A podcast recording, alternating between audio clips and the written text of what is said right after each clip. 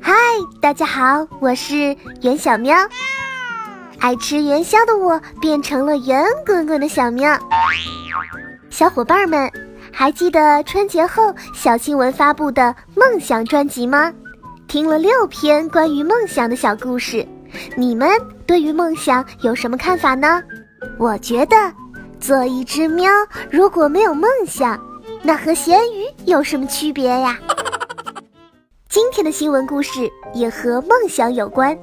主角是一位拾梦人，他说过要把学生们蒙了尘的梦一个个拾起，交还到他们自己手上。他就是图梦教育的 CEO 杨雪晴。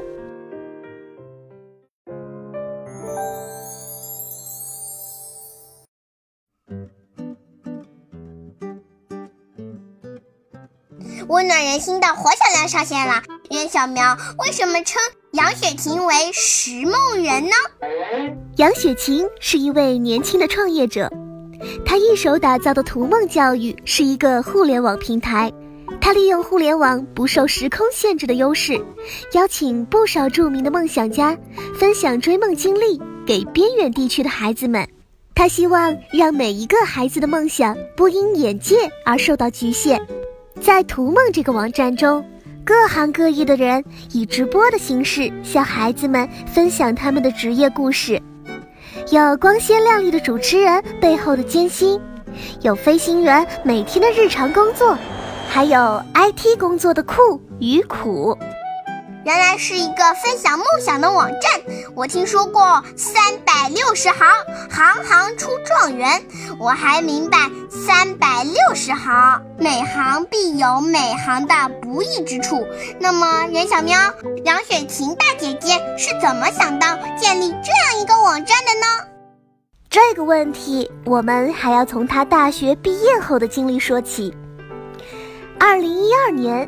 从大学这座象牙塔中走出，杨雪琴根本摸不着人生的方向，于是她决定先去山区支教，看看外面的世界。令大家没有想到的是，杨雪琴老师通过改变学生们的学习方式，把自己的备课逻辑教授给他们，组织学生走向讲台。渐渐的，杨老师的学生变得热爱学习。享受学习的过程。那一年，他带过的八名学生考上重点大学，是该中学历史上最成功的一次高考。那这和图梦网站有什么关系呢？别着急，小亮，在这之后，杨老师发现，并非所有的学生都改写了自己的命运。当他支教结束的时候。他带过的一个班级学生从六十八个减少到了三十个，有的外出打工，有的匆匆结婚生子，在家里浑浑噩噩的度日。杨雪琴此时才明白，原来农村和边远地区的孩子对于自己的人生是多么迷茫。按着父母长辈的期望走是一条路，还原哥哥姐姐的人生也是一条路。还有一条呢，那就是追寻自己心中的梦想。可是那么多学生，甚至还没来得及去想，就失去了这个追梦的机会。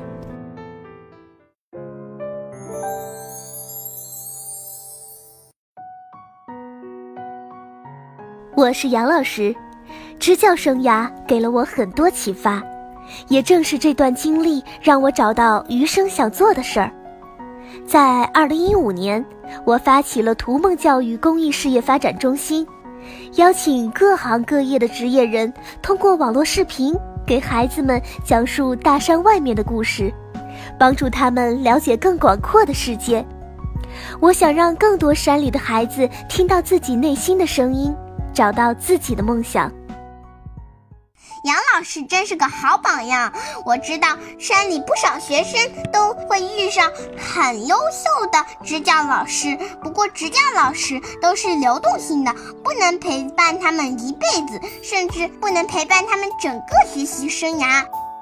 每当一位优秀的老师离开他们，他们原本正在慢慢上色的人生都变成了灰色。亲爱的小亮，这正是我想说的。支教一直以来都是一个极具争议的话题。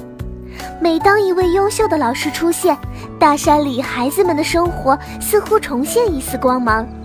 但我们都很害怕，当老师走了，学生们会垮掉。这也是杨雪琴老师担心的问题。她说过：“我想帮他找一个目标，给他自信，再扶他上马，拍两巴掌，他就可以自己走了。”袁小苗，我有点明白了，扶着孩子上马，再让他自己走。古话说得好，授人以鱼不如授人以渔。一条鱼能解一时之饥，却不能解长久之饥。如果想永远有鱼吃，那就要学会钓鱼的方法。杨雪琴老师想在学生们上路追梦之前，将他们蒙了尘的梦一个个拾起，交还到他们自己手上。而他的方法就是让学生们通过图梦的平台，了解各行各业的追梦人。在没有走出大山之前，先去看看大山外的世界。